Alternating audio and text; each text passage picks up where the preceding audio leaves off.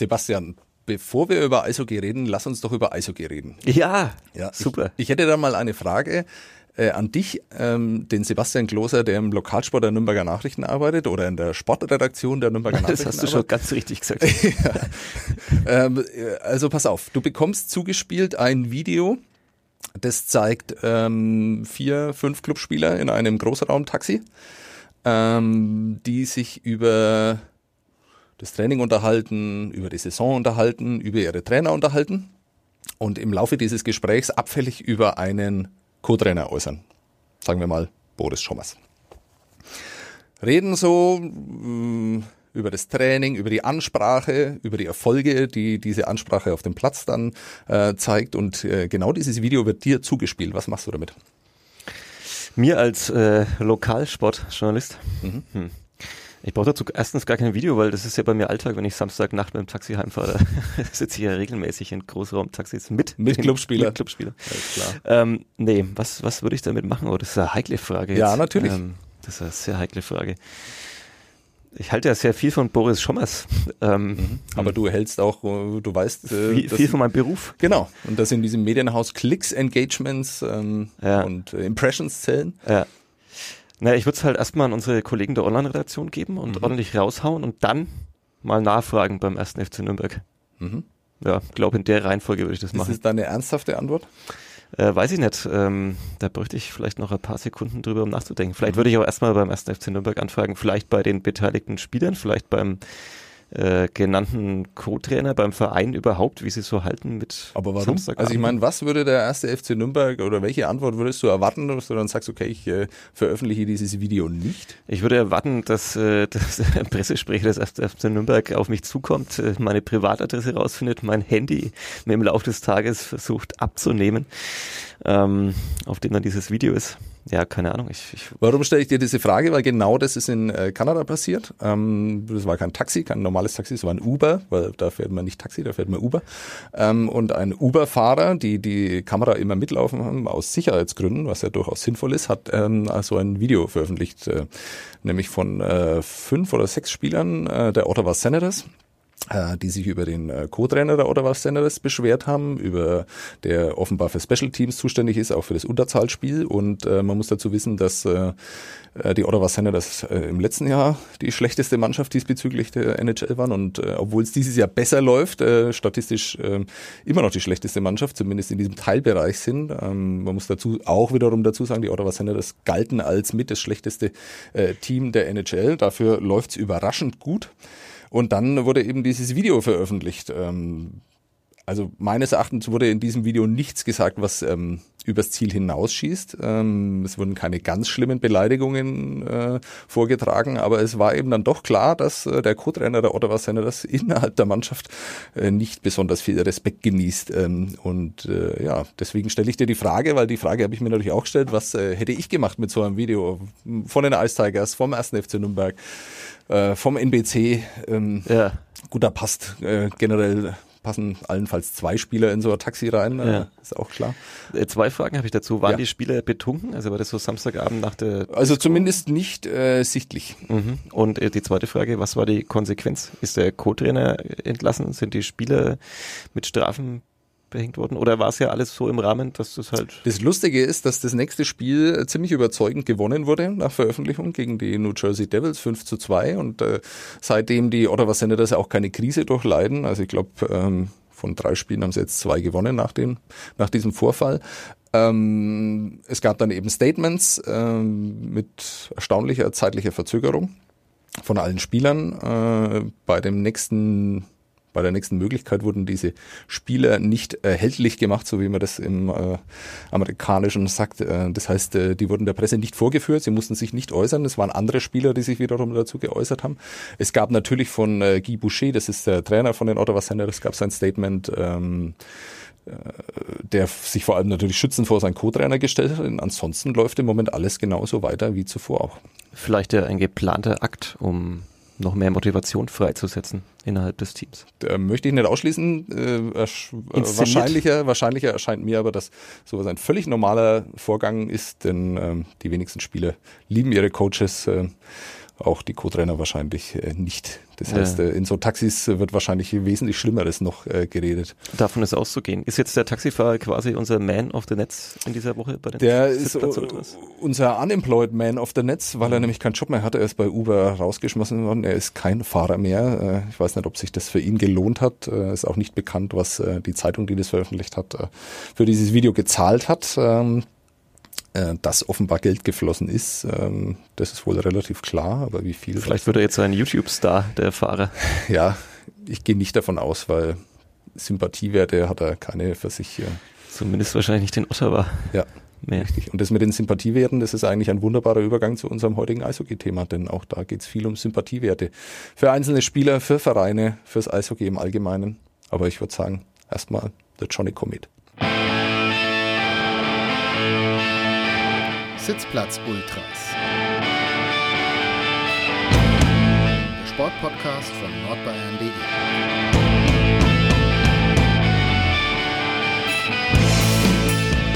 The Johnny Comet, unsere Lieblingsband, unsere erklärte, die wir auch schon live gesehen haben, oder? Sebastian Böhm. Äh, ja, zwei, fünf, äh, ich kann mich gar nicht erinnern, wie oft. Ja, sehr schön. War aber immer gut, ähm, The Johnny Comet. Ich muss endlich mal nachfragen, ob sich da die Platten äh, und CDs inzwischen wie geschnitten Brot verkaufen. Ähm, oder ob einfach nur wir die weiterhin gut finden und zwei, drei unserer Hörer. Das sind die Sitzplatz-Ultras hier bei nordbayern.de, dem Sport-Podcast. Ähm, wir dürfen nicht vergessen, wir haben das äh, zeitliche, den zeitlichen Rahmenschritte gesprengt. Wir wollten ja den Sponsor eigentlich immer so in den ersten fünf Minuten nennen, aber da sind uns jetzt äh, die Ottawa Senators dazwischen gegrätscht. Ähm, Werk B Events, das ist der Sponsor dieses Podcasts. Habe ich schon mal live gesehen. Sehr hast du schon mal live kann gesehen? Ich, kann, ja. ich, kann ich empfehlen. Ja, äh, bringen die auch Platten raus?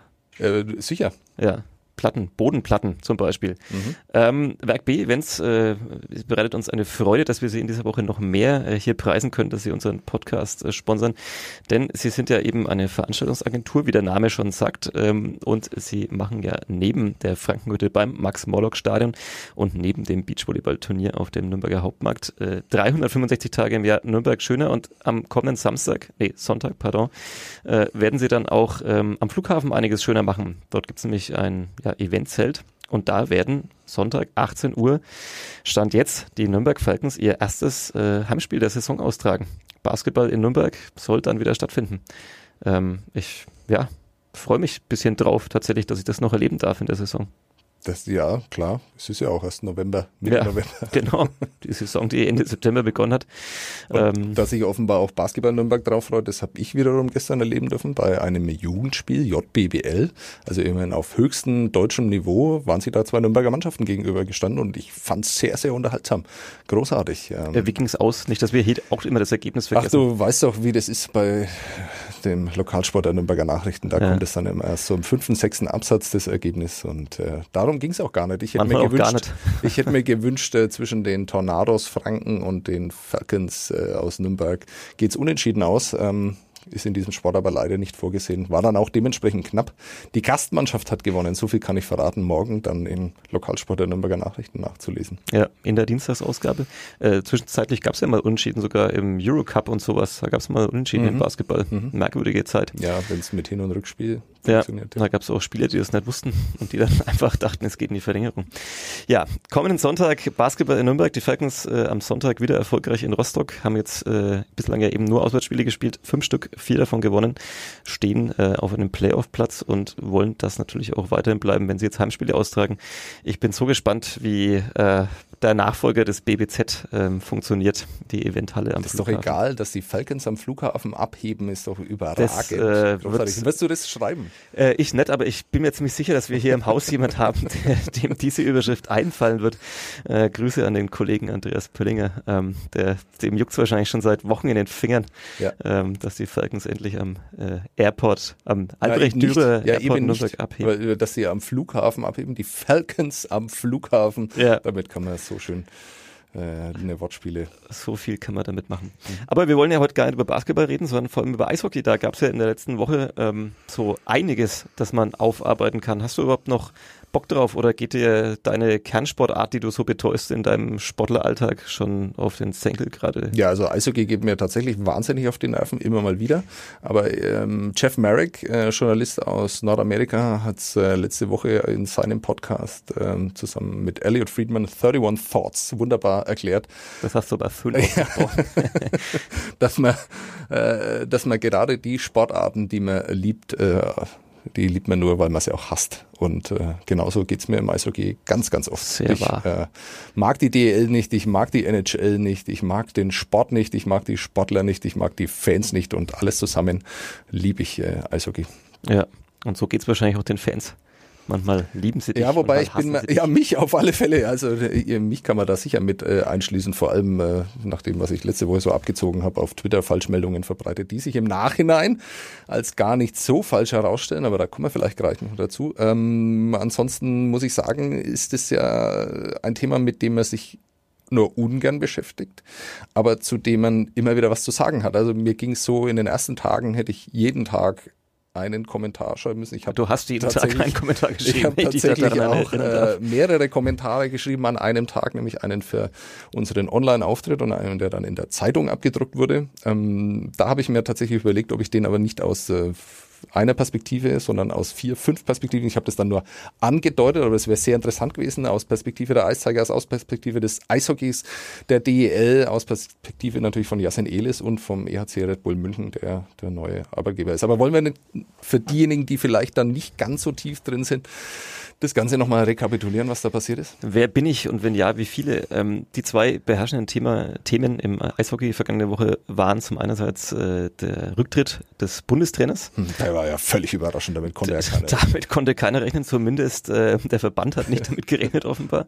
Äh, das war das eine dominierende Thema, Thema. und ähm, dann natürlich Yassin Elis hier aus Nürnberger Sicht, der Aufreger, der nach seinem kurzen Abenteuer in Nordamerika ähm, zurückgekommen ist nach Europa, aber am falschen Flughafen gelandet ist oder zumindest. Äh ja, ich gehe davon aus, dass er auch unter anderen Umständen an diesem Flughafen gelandet wäre. Kann sein, ja. Passt natürlich jetzt ganz wunderbar zur Geschichte, dass er nicht direkt äh, äh, aus Kalifornien äh, nach Nürnberg geflogen ist, sondern nach München. Ähm, aber ich finde, man muss da vielleicht noch ein bisschen früher sogar anfangen.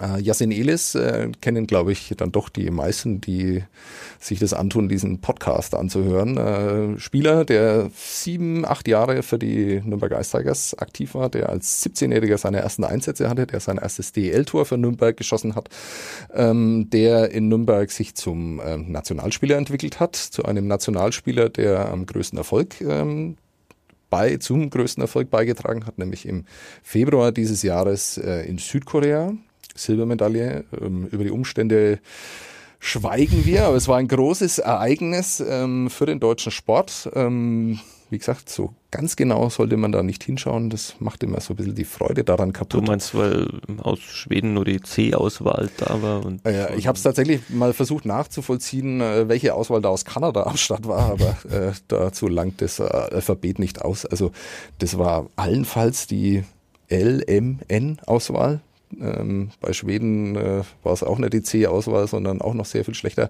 Also nochmal ganz kurz, diejenigen, die in der NHL spielen, unterwegs sind, das heißt die besten Eishockeyspieler der Welt, so im Allgemeinen, die waren nicht dabei, ähm, was sicher dazu beigetragen hat, dass Deutschland äh, diesen Erfolg äh, für sich hat beanspruchen können. War trotzdem ein tolles Turnier, weil man auch nicht davon ausgehen konnte, dass ähm, Deutschland gegen diese Mannschaften so gut aussieht, vor allem eben gegen Schweden, auch gegen die Schweiz, ähm, im Halbfinale gegen Kanada und dann im Finale gegen äh, die Mannschaft, die Auswahl der Athleten aus Russland, muss man korrekterweise ja immer noch sagen. Und da haben sie dann eben sehr, sehr knapp verloren. Auch äh, das sei noch gesagt, Russland war mit einer sehr, sehr guten Mannschaft da, äh, weil die KHL eben doch noch auf vernünftig hohem Niveau stattfindet und ein paar Spieler ähm, das vorgezogen haben, in der KHL zu bleiben und nicht in die NHL zu wechseln. Insofern war das Sensationelle an diesem Turnier eigentlich eher das Finale, dass sie das so knapp verloren haben.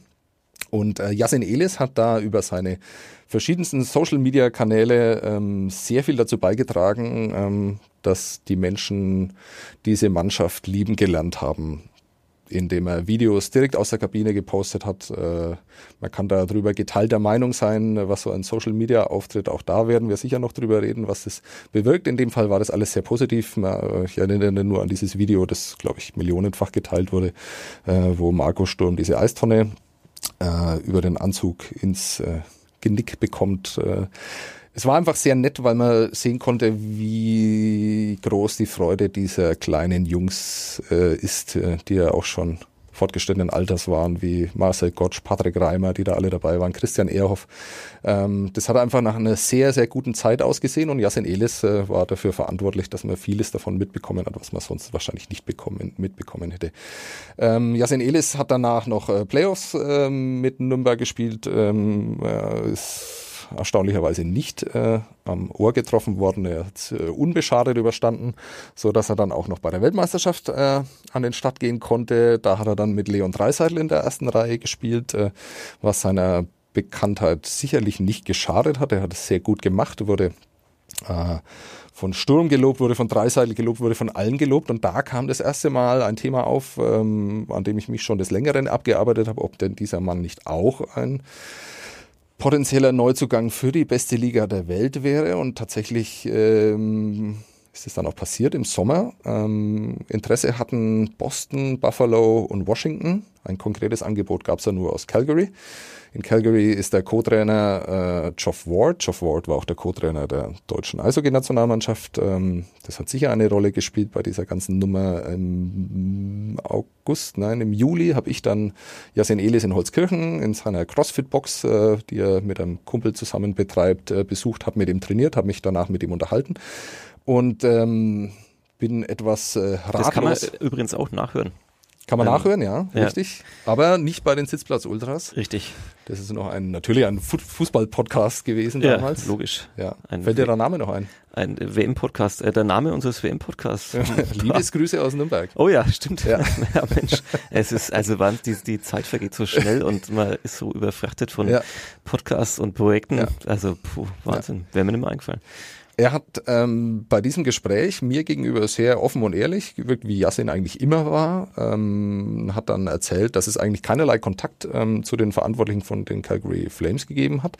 In seinem äh, Arbeitsvertrag, den er unterschrieben hat, stand eigentlich nur, dass er nicht übergewichtig zu erscheinen hat im Training. Ansonsten gab es keinerlei Kontakt, es gab keinerlei Tipps, es gab keinen Trainingsplan. Sonst irgendwie, äh, Yassin hat äh, für sich selber trainiert, so wie er das immer macht. Ähm, ich glaube, an der körperlichen Fitness hat es dem Mann auch noch nie gemangelt.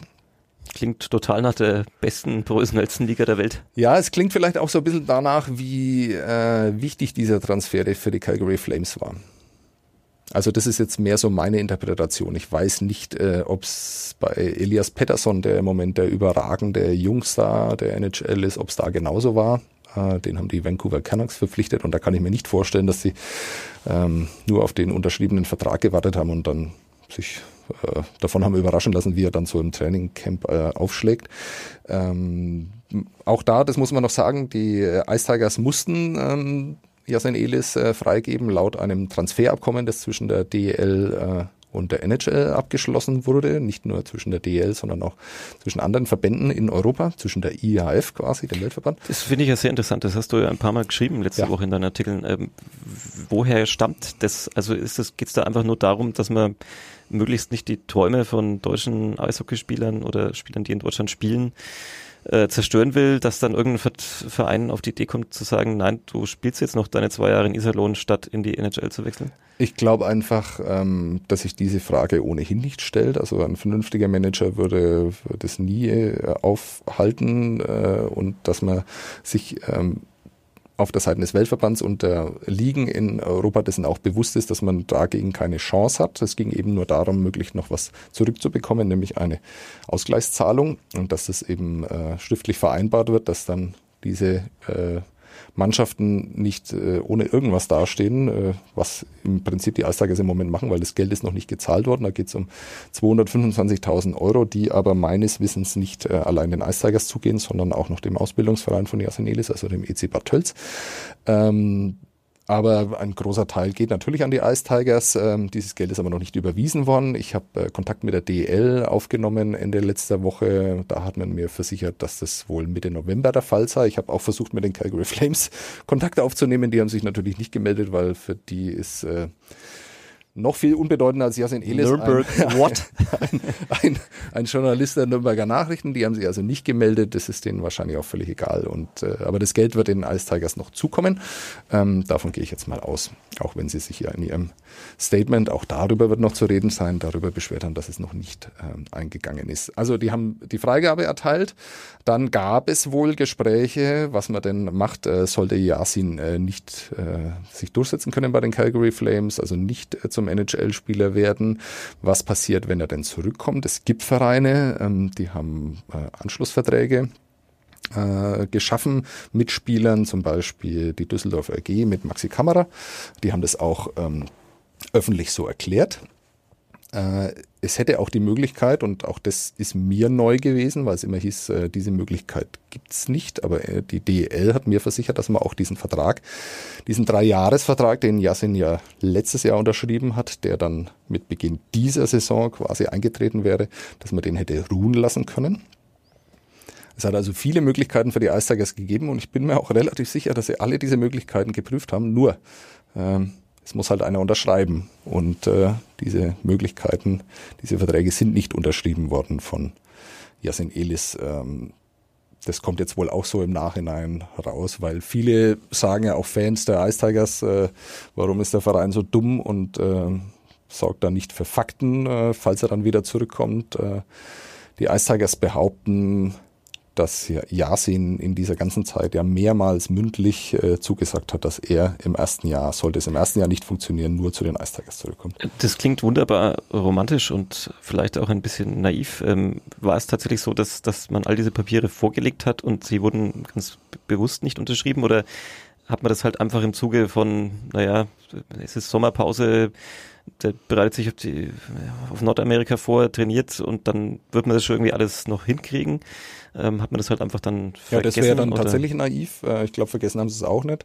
Ähm, das ist aber alles nur Interpretation, weil ich das tatsächlich auch nicht weiß. Ich weiß es natürlich äh, von Yasin Elis nicht, weil der redet nicht mit uns. Ähm, und von den Ice Tigers weiß ich es so konkret auch nicht. Ähm, ich weiß nur, dass es die Bestrebung gab, natürlich da für Fakten zu sorgen und ähm, diesen Fall vorzubereiten.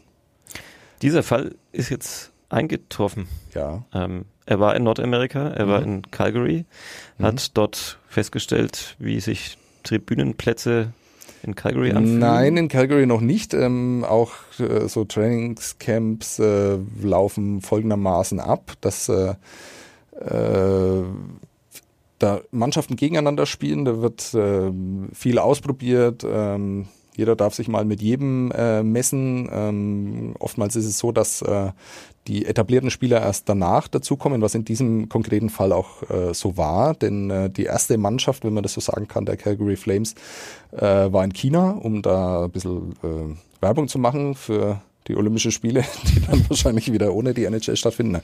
Das war nur ein äh, ähm, darum, darum geht es jetzt nicht. Äh, es äh, war eben so, dass diese erste Mannschaft mit Johnny Goodrow, äh, den Weltklasse-Spielern, Sean Monahan, also den, den richtigen Calgary Flames, die waren gar nicht im Trainingscamp. Und Yasin war da eben quasi einer der ältesten Spieler, weil er ja schon 25 ist, mit ganz, ganz vielen Rookies, mit Spielern, die bisher nur AHL-Erfahrung hatten, die aus den Juniors kamen, wo es von vornherein eigentlich klar war, dass die auch nicht ein Kandidaten sind für den, für den, für die große Liga, für die NHL. Und äh, aber selbst da hatte äh, Yasin in den Testspielen hat er in der vierten Reihe gespielt, hat keine Powerplay-Eiszeit bekommen oder wenn er nur sehr, sehr wenig, hat wenig Verantwortung bekommen, äh, hat in einer Reihe spielen müssen mit Spielern, ähm, die in dieser Nahrungskette ganz, ganz unten sind. Und äh, da hat man sich noch gedacht, na, vielleicht muss er sich da einfach beweisen und sie wollten sehen, was er da kann. Aber ähm, wenn man überlegt, mit wem äh, Yasin Elis in seiner Karriere bisher zusammengespielt hat, nämlich mit Steven Reinbrecht, NHL-Veteran, einem, der den Stanley Cup gewonnen hat, äh, der im Alter von 40 immer noch einer der fünf besten Spieler der deutschen Eishockey-Liga war, mit Patrick Reimer, einem äh, dem zweitbesten Torjäger in der Geschichte der deutschen Eishockeyliga, einem absoluten Topscorer und einer Führungsfigur und natürlich auch äh, zumindest ein Spieler der erweiterten Weltklasse. Dann hat er bei den Weltmeisterschaften zu, zuletzt mit Leon Dreiseitel, dem vielleicht besten deutschen Eishockeyspieler aller Zeiten oder bisher zusammengespielt, ever, ever. ever. Und äh, dann spielt er mit Jungs, äh, die er anleiten muss, äh, wo er die Pässe nicht bekommt, sondern denen er die Pässe zuspielen muss, für die er Räume sorgen, äh, besorgen soll. Und äh, es war einfach, er hat zu wenig Eiszeit bekommen, zu wenig Verantwortung. Und dann war es relativ schnell klar, dass er dann in die American Hockey League geschickt wird, was auch ein völlig normaler Vorgang ist. Äh, es war, war zu erwarten, dass er sich da nicht gleich äh, im Trainingcamp durchsetzen wird. Hat dann da bei den Stockton Heat äh, gespielt. Äh, Stockton ist ein Kaff in Kalifornien. Kalifornien hört sich super an. Wenn man Stockton kennt oder sich da zumindest äh, schon mal informiert hat, wie es da so ist, ist äh, wahrscheinlich nicht so empfehlenswert und nicht so schön. Ähm, aber auch das war zu erwarten. Was überhaupt nicht zu erwarten war, dass er auch da keine Chance bekommt. Also er hat vier von zehn Spielen gespielt. Auch da äh, in Reihen, in denen er sich äh, kaum hat hervortun können. Ähm, man kann nur vermuten, was da wirklich passiert ist. Ähm, ich glaube einfach, dass die Calgary Flames, dass denen das völlig egal war. Sie hätten es gern mitgenommen, wenn er sich hätte durchsetzen können und wenn er gezeigt hätte, was er kann. Ähm, aber die Chance dazu haben sie ihm eigentlich kaum gegeben. Es ist, bevor wir auf die weiteren Konsequenzen zu sprechen kommen, auch ein wunderbares Beispiel dafür, wie diese Träume, die wahrscheinlich bei jedem Eishockeyspieler in Deutschland vorhanden sind, in die beste Liga der Welt zu kommen, wie die dann halt immer so auch relativ schnell den Bach runtergehen. Also das ist ja, wir kommen nochmal ganz kurz auf den Basketball, ähnlich bei der NBA. Jedes Kind, das Basketball spielt, sieht die NBA, hat wahrscheinlich ewig noch nichts von der deutschen Bundesliga gehört, sieht diese großen Stars und äh, jeder will da hin, jeder schimpft dann auch vielleicht ein bisschen drüber, wie da eigentlich gespielt wird und so. Ähm, aber trotzdem schreckt das niemanden ab und auch nicht solche Geschichten wie die von Yassin Ellis. Vor allem, weil es ja in der NBA mehr Erfolgsgeschichten gibt als in der NHL. Das heißt, wenn du wenn du es in den Kader geschafft hast, dann ist die Wahrscheinlichkeit ja relativ groß, dass du tatsächlich mal ein paar Minuten auf dem Parkett bekommst. Ähm, gab ja immer wieder Spieler, sogar Elias Harris hat es mal für ganz, ganz kurze Zeit in einen NBA-Kader geschafft. Ähm, das heißt, wenn du gedraftet wurdest, ähm, dann geben sie dir in irgendeiner Form, irgendwann bekommst du deine Chance, wenn du hart dafür arbeitest. In der NHL ist es so, dass du in dieses Trainingscamp kommst, bist einer von 50 Spielern die um 20 Plätze streiten. Von diesen 20 Plätzen oder sagen wir mal 25 Plätzen sind eigentlich 22 fest vergeben. Und äh, der Konkurrenzkampf dahinter ist einfach knallhart. Äh, und wer darauf nicht vorbereitet ist und äh, sieht fast auch ein wenig so aus, als wäre Jasen Elis nicht darauf vorbereitet gewesen, ähm, der fällt einfach gnadenlos hinten runter und äh, das ist der NHL dann auch völlig egal. Man muss jetzt auch sehen, es gab ja, war ja nicht der einzige Spieler, der rübergegangen ist äh, und man hat ja dann das wird dann immer so verkürzt dargestellt. Also fünf Spieler wechseln in die NHL. Jeder, der sich damit auskennt, weiß natürlich, dass die nicht in die NHL wechseln, sondern dass sie wahrscheinlich erstmal in die AHL wechseln. Der einzige, der sich jetzt wirklich durchgesetzt hat, ist Dominik Cahun äh, der bei den Chicago Blackhawks spielt. Es gibt äh, noch Brooks Masek, der ein überragender Torjäger ist, äh, nicht nur auf DL-Niveau, wie man mittlerweile weiß, sondern auch in der AHL, der da die meisten Tore geschossen hat und es nur eine Frage der Zeit ist, bis er äh, sich bei den Vegas Golden Knights äh, beweisen darf.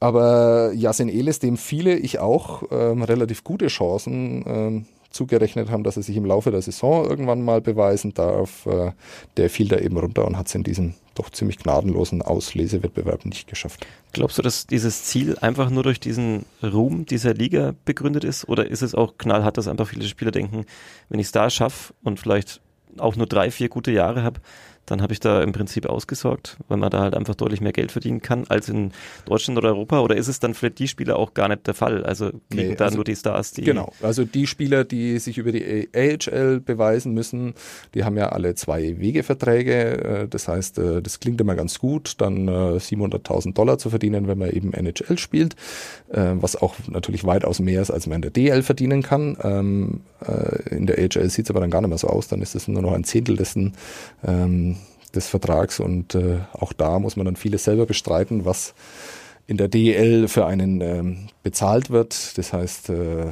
so Dinge wie Auto, Wohnung und sowas. Also zu dem Gehalt in der DL kommt ja immer noch einiges dazu. Deswegen geht's, äh, deswegen wollen sie ja dann alle äh, nach Europa irgendwann diese AHL-Veteranen, die sich keine Chance mehr auf die NHL ausrechnen. Ich glaube tatsächlich, ähm, dass das Geld äh, erstmal der zweite Antrieb ist. Natürlich äh, träumen viele davon, auch so einen Millionenvertrag mal zu unterschreiben ähm, der dann ja Spielern, die etwas länger in der, in der Liga sind, also die über diesen Entry-Level-Contract hinausgehen, der in den ersten drei Jahren oder bei Europäern in den ersten Jahren eben gilt. Äh, wenn sie dann mal einen richtigen Vertrag unterschreiben, dann geht es natürlich auch um Kohle. Aber in dem Fall geht es einfach darum, sich zu beweisen, in der besten Liga der Welt äh, dabei zu sein, sich selber zu beweisen, dass man das kann. Ähm, Gerade bei Jasen Elis, glaube ich, war das der Hauptantrieb.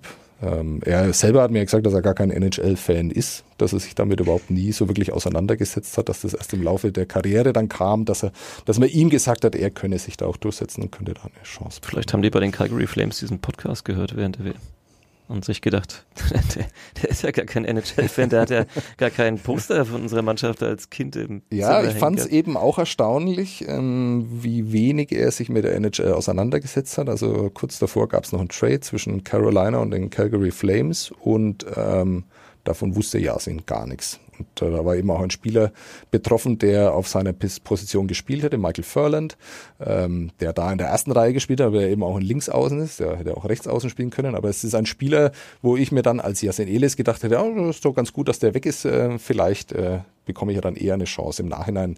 Äh, völlig lächerlich, völlig lächerlicher egal. Gedanke. Aber äh, auf solche Dinge war er auch nicht vorbereitet. Ich habe ihn dann gefragt, ob er dann mit äh, Spielern sich auseinandergesetzt hat, die das schon mal erlebt haben. Das heißt, die in diesem Camp dann schon mal waren. Da gibt's ja bei den Icegers einige. Also Brandon Siegel ist so ein klassischer AHL-Spieler, der es auch in die NHL geschafft hat, aber eben nicht fest.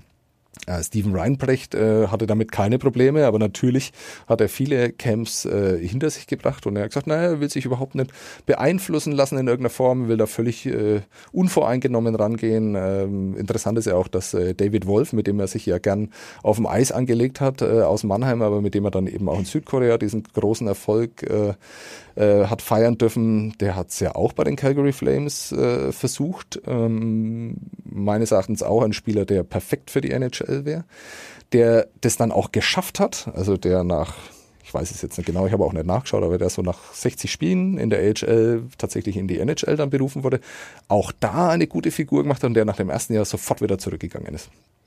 Und mit dem wollte er sich eben auch nicht auseinandersetzen, was ich verstehen kann, weil er sich eben nicht negativ beeinflussen lassen wollte. Aber dass er so völlig unvoreingenommen ist, ist die positive Umschreibung, ahnungslos ist die negative, völlig ahnungslos dahin geht, ähm, das hat mich überrascht und da verstehe ich eben auch nicht, wie ein Berater sowas zulassen kann. Also auch ein Berater muss doch dafür sorgen, dass er mit vielen Informationen dahin geht, dass er gut vorbereitet dahin geht, dass er genau weiß, äh, was äh, auf ihn zukommt, dass er zum Beispiel nicht überrascht ist davon, so wie er das jetzt im Nachhinein ist, äh, dass da niemand mit ihm geredet hat. Das sind so Dinge, die, die hört man immer wieder. Ja, also, dass die, das ist denen egal. Also, die, die müssen einfach, die Spieler müssen selber zeigen, was sie können. Ja, und da wird man im luftleeren Raum gelassen und entweder man bringt's oder man bringt's einfach nicht. Nachdem der Berater ja immer an äh, Wechseln verdient, ähm, haben Berater vielleicht auch gar kein Interesse, dass ich Spieler dann allzu lange bei einem ja, Verein eines. Dann sollten sie sich aber selber nicht Berater nennen. Also das ist äh, korrekt. Ähm, und ich, äh, ich glaube, finanziell hat er auch alles richtig gemacht. Also was die Verträge angeht und so, glaube ich, glaube ich, kann man Klaus Hille überhaupt keinen Vorwurf machen. Ja, Gott, wer bin ich überhaupt, äh, Klaus Hille einen Vorwurf zu machen? Aber ähm, ich verstehe viele Dinge nicht, die im Laufe dieses ganzen Vorgangs passiert sind auf mehreren Seiten. Jetzt haben wir uns da lange rangearbeitet und hingekämpft. Ja. Ich schaue dauernd auf mein Handy, weil ich dauernd noch darauf warte, wer, wer mit mir zum Motorcycle-Konzert diese Woche noch gehen wird und mich nicht mitnehmen darf im Auto oder ob vielleicht jemand anders fährt. Sorry, kurzer Anschub. Jetzt hat es Yasin, wie wir schon beschrieben haben, nicht wirklich geschafft, aus den verschiedensten Gründen sich durchzusetzen. Ähm, also war dann zumindest wahrscheinlich jetzt seit vielleicht ein paar Wochen oder zumindest dann in den letzten zwei Wochen wurde es dann konkreter. Klar, ähm, sein Weg geht da nicht weiter in Nordamerika. Er wird wieder nach Europa kommen. Ähm, jetzt haben wir schon beschrieben, was die Ice Tigers gemacht haben oder worauf sie wahrscheinlich gehofft haben, was passiert, wenn er sich dort nicht durchsetzt, nämlich, dass er zurückkommt und ähm, die Mannschaft, die in dieser Saison ja auch ähm, ja, Verstärkung sicherlich gut gebrauchen könnte, dass er ähm, da jetzt wieder ein Faktor wird. Ähm, jetzt war es so, ähm, das Spiel, das letzte Spiel der Eistages vor der Länderspielpause war gegen Iserlohn. Hoch gewonnen. Danach Martin Jurek, der natürlich auch schon davon mitbekommen hatte, dass äh, Yasin Elis sich nicht durchgesetzt hat, meinte dann, er geht jetzt mal einen Stock tiefer zu seinem Chef und fragt mal, was denn finanziell noch so da ist, ähm, weil es ja auch dann darum geht, ein weiteres Gehalt vielleicht zu zahlen. Ein paar Tage später, oder eigentlich genauer gesagt drei Tage später, wurde Yasin Elis dann in München bei Red Bull München vorgestellt. Ähm, ja, wir haben jetzt eigentlich viel zu lange über die Vorgeschichte geredet, ähm, deswegen machen wir das jetzt mal ein bisschen kürzer oder versuchen es zumindest mal ein bisschen kürzer zu machen. Ähm, ich weiß nicht, was ähm, Martin Jeranek, der Sportdirektor der Ice Tigers, ähm, also nach meinen Informationen war es relativ klar, dass man eben alles versucht, um ähm, Yasin Elis wieder nach Nürnberg äh, zurückzubekommen. Äh, es gab ja dann auch recht schnell, und da muss man jetzt mit den Begrifflichkeiten äh, aufpassen, eine Absichtserklärung an Klaus Hille und an Yasin Elis, ähm, ihn wieder zurück nach Nürnberg zu holen. Ähm, es gab kein konkretes Angebot, aber man hat ihm wohl mündlich mitgeteilt, äh, dass man ihm exakt den gleichen Vertrag, den er eben vor einem Jahr noch unterschrieben hatte, wieder anbieten würde zu exakt den gleichen Konditionen. Einen Vertrag, für den er, was ja auch noch eine Rolle spielt, eine Bonuszahlung auch bekommen hat in der vorigen Saison. Und äh, offenbar aber gab es auch keine Verhandlungen dann mit den Ice Tigers. Mit äh, Yasin Elis gab es ohnehin keinen persönlichen Kontakt mehr, was auch erstaunlich ist, denn die Ice Tigers haben, zumindest behaupten sie das, ja immer wieder den Kontakt gesucht und auch in der ganzen Zeit sich immer wieder nach äh, Yasin äh, Elis erkundigt. Selbst ähm, Thomas Sabo soll das persönlich soll das getan persönlich haben, getan nicht nur die sportliche Leitung, haben. sondern richtig, genau. Äh, und äh, sie haben aber dann schon gemerkt, dass äh, was da zurückkam immer weniger wurde im Laufe der Zeit.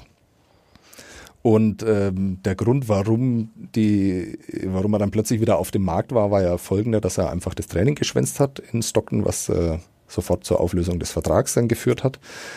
Äh, ich würde jetzt mal sagen, auch wenn ich diese Frage natürlich den Calgary Flames gestellt habe, aber da habe ich ja leider keine Antwort bekommen, ähm, dass auch den Flames das auch ziemlich egal war bis dahin. Also es war halt ein Spieler in ihrem Farmteam, äh, der bisher nicht zurechtkam, aber wo sie jetzt dann auch keine Notwendigkeit gesehen haben, da irgendwelche ähm, Schritte einzuleiten. Und an einem Tag war er dann eben nicht im Training. Äh, sofort der Vertrag aufgelöst und äh, was aber dann bedeutet hat, dass er dann eben freie Arbeitsplatzwahl hatte. Also in dem Moment, wo der Vertrag aufgelöst ist und auch dieses Transferabkommen dann quasi keine Rolle mehr spielt äh, zwischen der DEL und der NHL, hat er freie Arbeitsplatzwahl, war nicht an Nürnberg gebunden und hat sich dann eben aussuchen können, wo er hingeht. Hat er dann gedacht oder auch geäußert, dass er noch eine Woche braucht, darüber nachzudenken und am Mittwoch war es ja dann soweit, dass äh, Red Bull München bekannt gegeben hat, Yasin Ellis äh, zu verpflichten. Und wer den Charakter Yasin Ellis vielleicht ein bisschen kennt oder wie du ihn auch schon beschrieben hast, der geht jetzt eher nicht davon aus, dass er äh, absichtlich, beziehungsweise dass er äh, mal einfach so ein Training verpasst, weil er, weil es doch so gemütlich war im Bett oder weil er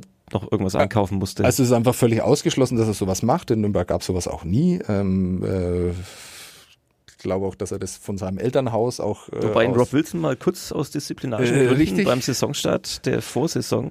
Richtig, da war mit seinem. Kumpel Sascha Martinovic wohl etwas länger unterwegs. Ähm, ja, aber trotzdem, er ist einfach nicht der, für sowas ist er überhaupt nicht der Typ. Er war ja dann auch im Training, war er ja dann, es ging ja darum was ganz anderes, äh, war wahrscheinlich auch gar nicht so schlimm. Ein Disziplinmonster normalerweise. Eigentlich schon ein Selbstdisziplinmonster, ja. sagen wir es mal so. Aber er hat ja selber zugegeben, dass äh, er von dieser äh, Klausel in seinem Vertrag, dass dann sofort der Vertrag aufgelöst wurde, auch gar nichts wusste. Es hat ihm Klaus Hille, ähm, der Berater, das hat der Münchner Merkur ja erzählt. Mit den Münchner Kollegen redet er ja mit uns, obwohl wir es auf mehrere Arten äh, versucht haben, leider nicht. Da hätten wir ja das alles mal auch fragen können und alles mal eruieren können. Selbst eine Brieftaube haben wir nach München geschickt. ja. Wobei die noch nicht zurück ist. Also die, vielleicht, die stimmt, vielleicht kriegen wir noch Antwort in diesem Jahr. Vielleicht mach doch mal die Tür auf, vielleicht fliegt sie gleich ja. rein. Ja, ähm, Genau, und äh, so hat er dann die Möglichkeit äh, gehabt, dann eben auch mit anderen Vereinen dann zu verhandeln. Äh, wenn ich das richtig verstanden habe, und da gehen ähm, also so ganz klar ist es für mich bis heute noch nicht, weil äh, mein juristisches Englisch wahrscheinlich auch nicht gut genug ist. Ich habe einen Auszug aus diesem Transferabkommen, äh, habe ich reinlesen dürfen. An sich ist es nicht öffentlich. Äh, auch das hat mir die DEL versichert, dass eigentlich keiner da so wirklich reinschauen kann. Ich habe in einen äh, Passus da reinschauen können und in den kann man eben reininterpretieren, dass äh, diese Möglichkeit der freien Arbeitsplatzwahl ja eben nur an äh, an Spieler geht, die eben kein Vertragsverhältnis, kein bindendes Vertragsverhältnis mehr haben mit einem NHL-Verein beziehungsweise äh, mit einem DEL-Verein. Ich übersetze das mal so. Klaus Hille sagt ja, Senedis, äh, zu dem Training gehst du nicht. Seine Koffer hast du am besten auch schon gepackt und äh, ich hätte hier einen Vertrag, den du dann unterschreiben kannst, der keine Ahnung, ein bisschen höher ist als diesen Vertrag. Ja, wir sind da, wir sind da sehr im spekulativen Bereich, das heißt, wir müssen da sehr, sehr aufpassen. Aber äh, wenn man das alles so zusammenträgt, ähm, was bekannt ist, dann sieht es schon sehr danach aus, äh, dass Yasin ab einem gewissen Zeitpunkt, wann auch immer dieser Zeitpunkt eingetreten ist, äh, nicht mehr vorhatte, nach Nürnberg zurückzukehren. Ähm, ich halte das für nachvollziehbar, allerdings nicht aus finanziellen Gründen. Äh, Wolfgang Gastner hat mir versichert, dass das Angebot bzw. der Vertrag, den sie Yasin angeboten haben, den er ja letztes Jahr unterschrieben hat, äh, dass der gar nicht so sehr unter dem Angebot der Münchner hat sein können. Jetzt weiß ich nicht, ob Gastner genau wusste, welchen äh, Betrag die da aufgerufen haben, wahrscheinlich nicht, aber er ging eben davon aus, dass das, was sie ihm angeboten haben, so ähm, gut war, dass es vielleicht gar keine finanziellen Gründe waren. Das wäre jetzt meine Frage an dich als da den Experten. Abgesehen davon, dass München in den letzten Jahren ein paar Meisterschaften gewonnen hat. Mhm, drei. Ähm, drei nämlich. Und man ähm, davon ausgehen kann, dass das nicht die letzten waren. Ähm, und natürlich klar ist für jeden Spieler dann in der DEL, man will natürlich um die Meisterschaft spielen und man will sich die größten Chancen erarbeiten.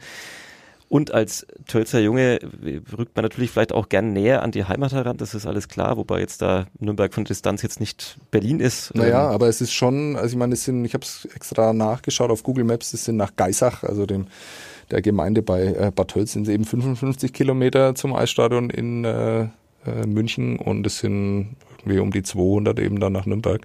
Also es ist schon Natürlich ist es nicht Berlin und es sind auch keine Abstände, aber wenn man weiß, dass die Familie Elis, äh, soweit ich weiß, bei jedem Heimspiel dabei war, äh, ist es natürlich wesentlich einfacher, nach München dann zu fahren. Das kann man sich vorstellen. Trotzdem ähm, ist es jetzt einfach so einfach, sind es diese beiden Gründe, die wir jetzt genannt haben und vielleicht die etwas höhere Bezahlung, warum man dann nach München geht als Yasin Nein, weil sich die Eistigers natürlich in dem Jahr, äh, das jetzt vergangen ist, äh, seitdem Yasin Elis sich dazu äh, bekannt hat, zu dem Standort Nürnberg, äh, nachdem er sich dazu bekannt hat, da weitere vier Jahre zu dem Zeitpunkt ja noch in Nürnberg zu bleiben, hat sich natürlich einiges geändert. Rob Wilson ist weg, ähm, der sicher ein, ein Grund ist, nach Nürnberg zu wechseln. Äh, Im Moment äh, weiß keiner, wer nächstes Jahr Trainer sein wird. Martin Jaranek wird die Saison zu Ende machen als, als Trainer und Sportdirektor, was sicher auch kein äh, Grund ist, äh, unbedingt zu den Ice zu wechseln. Ähm, äh, wie es mit Leo Pföderl weitergeht, weiß keiner. Das heißt, es äh, ahnt jeder und es vermutet auch jeder, dass er nach Berlin wechselt. Und Jasin weiß es natürlich auch, denn Leo Pföderl ist ja Klient auch bei Klaus Hille. Da läuft eh alles zusammen. Hat er eigentlich alle Spieler der DEL unter Vertrag? Er oder? hat äh, wohl relativ viele Spieler unter Vertrag. Bei den Ice Tigers sind es äh, sechs oder sieben. Also man, so viel zur Macht äh, dieses Spielerberaters. Ähm, ja, also natürlich äh, sind die Ice Tigers nicht mehr ganz so attraktiv, wie sie vielleicht vor einem Jahr noch waren. Und natürlich äh, war dieser Umbruch extrem im Sommer und dieser Umbruch wird noch andauern und diese Mannschaft und der Club wird sich auch verändern. Man kann vielleicht mal den Namen rausnehmen. Ich finde immer auf Klaus Hille hier quasi, das kommt vielleicht jetzt so rüber, dass man da immer drauf einprügelt. Und das, nein, nein, überhaupt das, nicht. Und das Thema Berater ist vielleicht generell mal eines, das man für einen eigenen Podcast hernehmen könnte. Trotzdem an der Stelle die Frage, und die, die habe ich dir vergangene Woche auch schon mal an anderer Stelle gestellt. Wie ist es, wenn so ein Berater dann mehrere Spieler in einem Verein unter Vertrag hat und man hat jetzt diesen Fall, wo man sich vielleicht aus Sicht der Ice Tigers nicht ganz so super behandelt fühlt?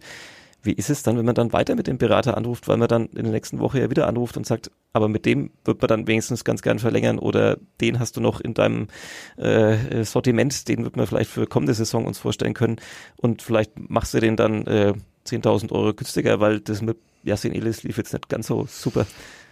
Also man kann das vielleicht noch härter formulieren, aber ich glaube, die Ice Tigers, wir versuchen mal so im Eishockey-Jargon zu bleiben, die haben so manchen Check einstecken müssen in diesem Sommer und jetzt auch in diesem Herbst. Also in der Sache Leo Pföderl äh, sieht's wohl so aus, in der Sache Yasin Elis sieht's wohl so aus, ähm, ähm, dass sie da von einem sehr, sehr routinierten Player auf diesem Markt ähm, ich würde gar nicht sagen vorgeführt worden. Ich glaube auch nicht, dass Klaus Hille seine Leute alle nur nach München oder nach Berlin oder nach Mannheim bringen will und dass sie in Nürnberg nicht interessiert. Ich glaube, es ist sogar das Gegenteil der Fall. Äh, ich habe mich mal kurz mit ihm unterhalten über die Entwicklung von Oliver Mebus, äh, der Nationalmannschaft spielt, äh, den Nürnberg quasi aus dem Nichts damals verpflichtet hat, weil nicht mal Krefeld ihn noch haben wollte und der sich ganz wunderbar entwickelt hat. Und ich glaube, das sind so Dinge, die erkennt natürlich auch ein Klaus Hille an und äh, ich glaube überhaupt nicht, dass Klaus Hille in irgendeiner Form den Eistigers schaden will. Es wäre auch dumm aus seiner Sicht.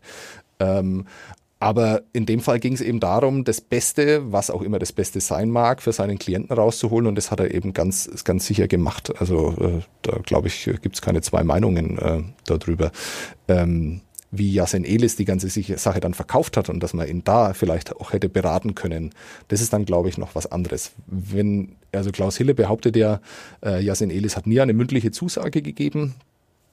Kann er wahrscheinlich auch behaupten, weil Yasin Elis wahrscheinlich Klaus, Klaus Hille gesagt hat, dass es nie eine Zusage gab. Die Eistigers behaupten, dass er diese Zusage mehreren Leuten gegeben hat. Sehr bemerkenswert, das wurde jetzt noch nicht äh, ausführlich ja. erwähnt, das Statement der ja, Eistigers. Da, das, äh, da rede ich auch nur ungern drüber, weil ich es einfach überhaupt nicht für clever halte. Ähm, also ich glaube, da haben sich die Eistagers keinen Gefallen damit getan. Sie wurden von so, wenn man so die Netzreaktionen äh, nimmt, Wurden sie auch schlecht beraten?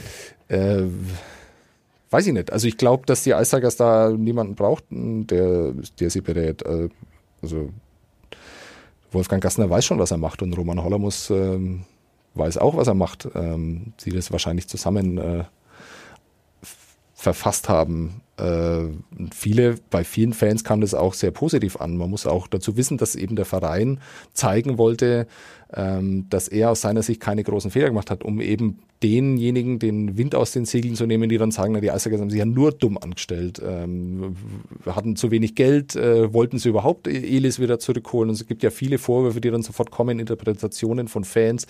Äh, und dem wollten sie eben entgegenwirken, dass das Ganze dann natürlich leicht auch beleidigt gewirkt hat, äh, dann auch mit der, dieser Bonuszahlung, die dem EHC hätte zukommen äh, sollen und so. Ich glaube, das sind lauter Dinge, die man sich hätte sparen können. Ich glaube auch, dass es wahnsinnig schwierig ist, sowas dann nicht emotional äh, werden zu lassen und es dann nicht abgleiten zu lassen.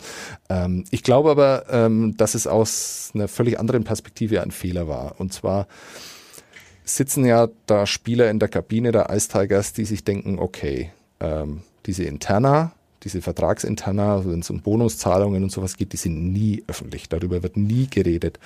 Äh, wir als Journalisten erfahren so im Nachhinein vielleicht mal, was ein Spieler verdient hat, äh, was ein Spieler hätte verdienen können, wenn er da unterschrieben hätte, was die anderen ihm geboten haben. Das sind lauter so Dinge, die man so mit den Jahren erfährt man das so ein bisschen, um so ein bisschen eine Ahnung zu haben, was da auch an Gehaltsstruktur ähm, in der DEL so läuft. Also man hat so ungefähre Ahnung. Aber Vertragsdetails Darüber weiß man überhaupt nichts. Da herrscht Stillschweigen auf allen Seiten, äh, sowohl auf Seiten des Vereins als auch auf Seiten der, der Spieler. Was übrigens in Nordamerika komplett anders ist. Da ist alles öffentlich, da weiß man das alles. In äh, Deutschland äh, leider nicht. Und jetzt ähm, hauen die Ice Tigers da so zwei, drei Details raus. Und äh, dann denken sich die Spieler, okay, wird es bei mir dann auch so sein, wenn es da irgendwie Ärger gibt, wenn es da Probleme gibt, wenn ich vielleicht bei einem anderen Verein unterschreibe?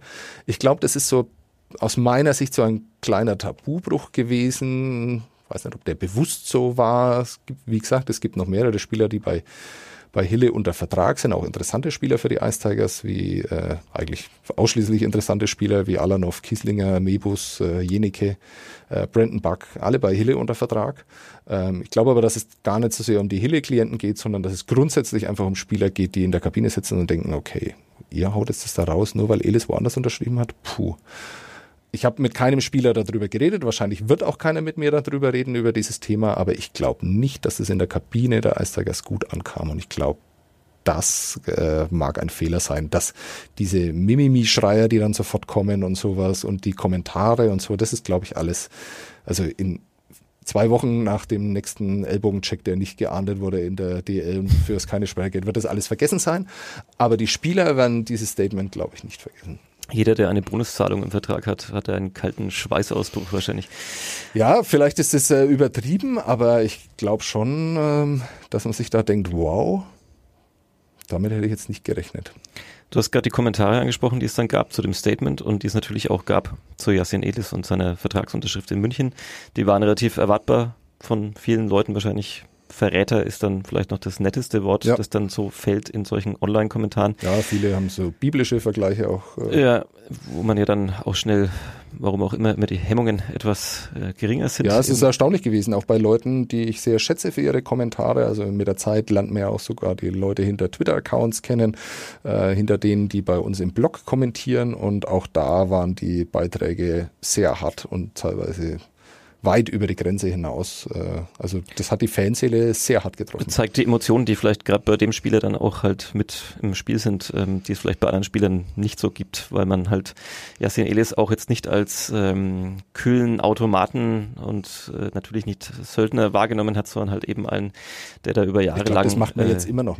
Also wenn man mal drüber nachdenkt, äh, gibt es, glaube ich, kaum jemanden, der das wirklich ernsthaft macht. Aber äh, Yasin Elis hat eben immer wieder vermittelt, äh, dass er der etwas andere ist, dass ihm Dankbarkeit, Demut, äh, Bescheidenheit, ähm, Loyalität, dass ihm das alles wichtige Werte sind. Und äh, ich glaube auch, äh, das würden ihm viele immer noch glauben, wenn er einfach von vornherein erstens mal den Ice Tigers klar kommuniziert hätte, pass auf, ich habe ein sehr gutes Angebot aus München. Ist nicht nur finanziell sehr gut. Ähm, ich kann eigentlich nur in München unterschreiben. Vielen Dank für alles. Ähm, wir sehen uns irgendwann wieder. Hoffe, wir kommen weiterhin gut miteinander aus. Ähm, ich glaube, dann wäre vieles äh, einfacher gewesen, wenn er dann das Statement, das er dann am Freitag ja noch im Nachhinein das war die Light-Version von dem, nach- was du gerade beschrieben hast. nachgeschoben hat, äh, wenn er das dann noch öffentlich gemacht hätte, ich glaube, dann wäre vieles, vieles besser gewesen. Und im Moment äh, gibt es bei dieser ganzen Geschichte, das wird sich noch sehr ändern, aber im Moment gibt es nur Verlierer. Also die Eistigers natürlich, weil sie Yasin Elis verloren haben, äh, auf den sie natürlich immer wieder gehofft haben, der ein wichtiger Spieler für Nürnberg gewesen wäre für die nächsten drei Jahre. Ähm, nicht nur sportlich, sondern eben auch als Gesicht äh, des Teams und des Clubs, äh, den man hätte gut vermarkten können, der wichtig für die Identifikation war. Also die Eistigers sind ein klarer Verlierer. Im Moment ist es äh, auch Yasin Elis, weil er meines Erachtens äh, vom beliebtesten deutschen Eishockey-Profi zu einem der unbeliebtesten in einem halben Jahr wurde in kurzer Zeit. Äh, auch das kann man vielleicht so ein bisschen an diesem Bild, an diesem Stimmungsbild, das sich aus dem Internet dann ja vielleicht dann doch ergibt, äh, auch wenn man das nicht so ernst nehmen Und zwar sollte. wahrscheinlich nicht nur unter den Ice Tigers-Fans. Nee, und das liegt vor allem daran, also wenn er jetzt nach Schwenningen gewechselt wäre, das wäre zwar absurd gewesen, aber ich glaube, dann hätten viele gesagt, naja cool, er geht nach Schwenningen, aber er geht halt zu einem Verein, der, der in der DL äh, wahrscheinlich noch nicht einmal in München, wenn man die Zuschauerzahlen zumindest in der Champions League sich so anschaut, noch nicht mal besonders beliebt ist. Ähm, äh, da steht einfach Red Bull dahinter, das ist für viele ein, ein äh, roter Bulle hinter einem roten Tuch ähm, und äh, klar, das äh, sorgt nicht für Sympathien, weil dann eben viele das Geld dann dahinter vermuten, was glaube ich in dem Fall aber tatsächlich keine so große Rolle gespielt hat. Die DEL macht es auch nicht wirklich spannender, dieser Wechsel. Genau, das kommt noch sagen. dazu. Ähm, die haben einen tiefen Kader, die haben sehr viele Spieler. Im Moment haben sie viele Verletzte, was sie wahrscheinlich auch dazu gebracht hat, da sehr aktiv zu werden und sehr darauf zu drängen, dass sie eben Yasin Elis unter Vertrag nehmen können, was sicher auch dazu beigetragen hat, dass es eben so abgelaufen ist, wie es abgelaufen ist. Aber auch ein Yasin Elis kann sich, wenn da alle fit sind, noch nicht mal sicher sein, dass er, also Powerplay kann ich mir nur schwer vorstellen, ähm, dass er da spielen wird ähm, und dass er auch eine tragende Rolle spielen wird. Da wird er sich, da wird er einiges zeigen müssen, um äh, das zu machen. Und dann ist es natürlich für die öffentliche Wirkung des EHC Red Bull München auch nicht besonders gut, äh, wobei da denke ich mal, das ist dem Konzern dahinter ziemlich egal, dem Club wahrscheinlich auch. Vielleicht wird er ja irgendwann zum Farmteam nach Nürnberg abgeschoben. Ach nee, das ist ja hier anders in der Liga. Und äh, das eine will ich noch sagen, und äh, große Verlierer sind eben auch Fans, äh, weil ja der Eishockey-Fan an sich ja auch immer noch glaubt, dass er in einer etwas anderen Sportart sich befindet, wo das Business, wo dieses Geschäft nicht ganz so dreckig ist wie vielleicht in dem schlimmen Fußball, äh, wo das alles noch familiärer abläuft, äh, wo man sich noch darauf verlassen kann, wenn ein Yasin Elis eben sagt, äh, dass er sich darauf freut, die nächsten vier Jahre mit diesen Fans zusammen Erfolge feiern zu können.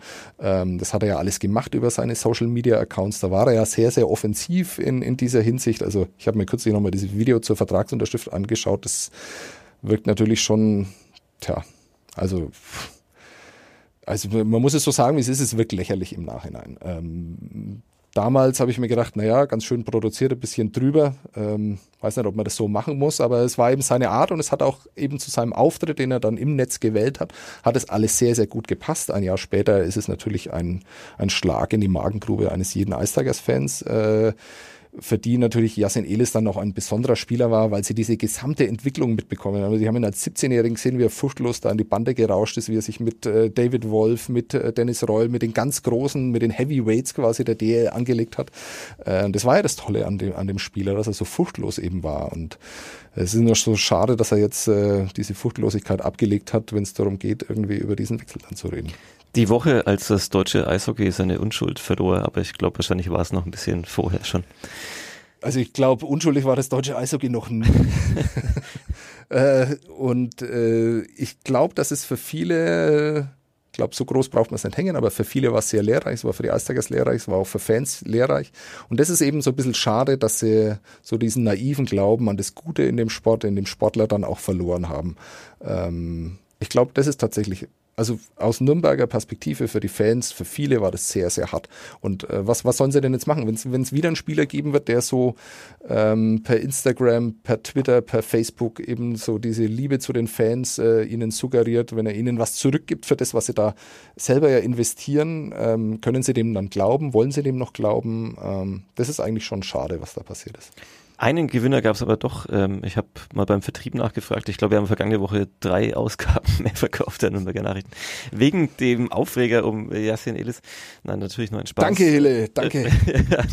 nur ein Spaß. Äh, ich weiß nicht, ob unsere Auflage exorbitant gestiegen ist in diesen Tagen, aber du hattest eine sehr arbeitsreiche vergangene Woche, ähm, hast dann eben nicht nur ja eben das Thema Yasin Elis behandelt, äh, sondern dann in diesem Zuge auch gleich noch ähm, ja, den Abschied des Bundestrainers. 55 Minuten und du willst noch über den Bundestrainer reden. Absolut. Komm, den, den, den, den, den handeln wir jetzt in 30 Sekunden ab. Ja, das heißt, heute Abend muss dann gar keiner mehr die Shorthanded News dann hören dann zu dem Thema. Äh, Grüße, Grüße. Grüße, ja. Aber vielleicht sollte man denen auch noch was überlassen. Ja. Ähm, ja, wie gesagt, äh, ich finde es albern, wenn der DEB behauptet, äh, dass er, dass ihn das überraschend getroffen hat, äh, dass Marco Sturm in die NHL gehen wird zunächst mal als Co-Trainer, das war allen, die sich mit dem Thema auseinandergesetzt haben, völlig klar. Dazu war dieser Name schon zu präsent. Es gab eben noch keine offene Stelle und jetzt in LA gibt's diese offene Stelle, die vielleicht sogar deshalb geschaffen wurde, weil man Marco Sturm in die Liga holen wollte. Äh, es ist auch völlig klar, dass äh, er aufgebaut werden soll. Der Willie Desjardins, der jetzt sein Chef ist als ähm, Cheftrainer da, der gilt nicht als langfristige Lösung in LA. Also ich finde es sehr spannend, äh, weil auch der andere Co-Trainer sehr interessant ist, Adam Oates, äh, ein Ex-Spieler, einer der besten Passgeber, die es jemals in der NHL gegeben hat, totaler Querkopf mittlerweile. So ein bisschen ähm, erinnert er mich, äh, auch wenn der Vergleich wahrscheinlich nicht zulässig ist, aber an Holger Gschwindner dahinter. Also das ist auch so einer, der individuell mit Spielern äh, arbeitet und deshalb bei vielen Clubs nicht angesehen ist. Ähm, und den haben die jetzt auch in diesem Konstrukt, also Marco Sturm, Adam Oates als Co-Trainer. Einer, der das nur übergangsweise macht als Cheftrainer, finde ich sehr spannend äh, und äh, hat er sich natürlich auch absolut verdient. Ähm, würden wir sehen, was da rauskommt. Ich hatte gerade so die Vorstellung, wie Markus Sturm in so einem Trainingskämpfe Co-Trainer muss und da 30 Co-Trainer um den Platz von einem kämpfen und dann sitzt man da und, und löst so Taktikaufgaben und so und äh, muss sich da beweisen. Und ja, das ist ja auch das Interessante, weil ja viele, die sich mit dieser Materie wahrscheinlich nicht so auseinandersetzen, dann denken, ja, okay, der ist Eishockey-Bundestrainer, ähm, Trainer der Silbermedaillenmannschaft äh, und jetzt ist er Co-Trainer in Los Angeles bei dem schlechtesten NHL-Club im Moment. Und natürlich ist es der bessere Job für ihn. Natürlich, äh, so ist es nun mal im Eishockey. Die NHL steht über allem, äh, natürlich weit auch über der deutschen Eishockey-Nationalmannschaft. Und es war völlig klar, dass er diese erste Gelegenheit dann ergreifen wird. Ich habe ja letztens mit Stefan Weisenböck, ähm, mhm. Co-Trainer in Bamberg, bei den Basketballern ein Interview geführt, der auch das Angebot hatte, als Individualtrainer in die USA zu gehen und dort ähm, bei NBA-Teams äh, zu arbeiten, dann aber auch eben fest vor Ort. Und er hat sich dagegen entschieden und ist jetzt sozusagen immer nur so ein bisschen Standby-Trainer und äh, fliegt vermutlich für ganz gutes Geld ab und zu nach New York, um da mit Spielern von den äh, Brooklyn Nets zu arbeiten. Der hat sich zum Beispiel dagegen entschieden, einfach ja, aus familiären Gründen wahrscheinlich vor allem, der gesagt hat, ach, mir gefällt es in Bamberg gut, ich lebe da lieber so, ähm, als dann so einen unsicheren Job in den USA zu haben, wo dann vielleicht mal, wenn der General Manager wechselt, dann eben auch das ganze Personal ausgetauscht wird.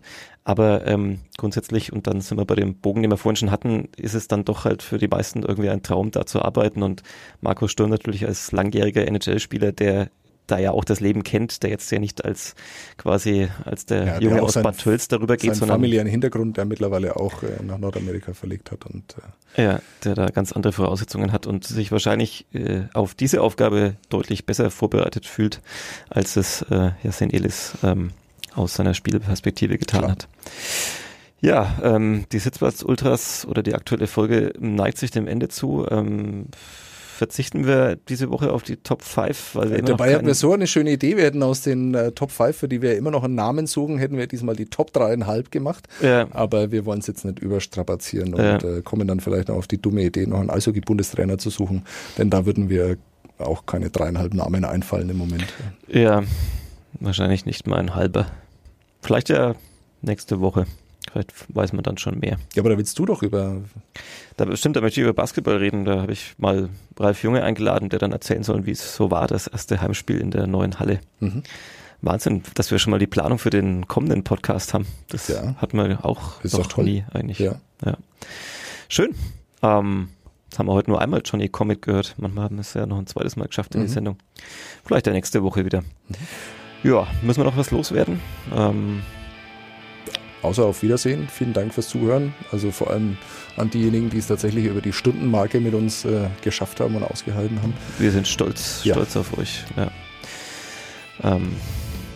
Ja, wir sagen Tschüss. Unsere Namen haben wir noch nicht gesagt. Du bist Äh, Sebastian Klose ist mein Name. und mein Name ist Sebastian Böhm. Ich habe mir heute extra übrigens einen Pulli als Ode an den äh, Kuchen, den du vergangene Woche mitgebracht hast, in die Redaktion angezogen.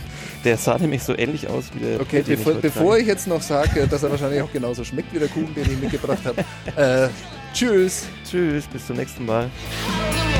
It's your birthday. Happy birthday, it's your last day.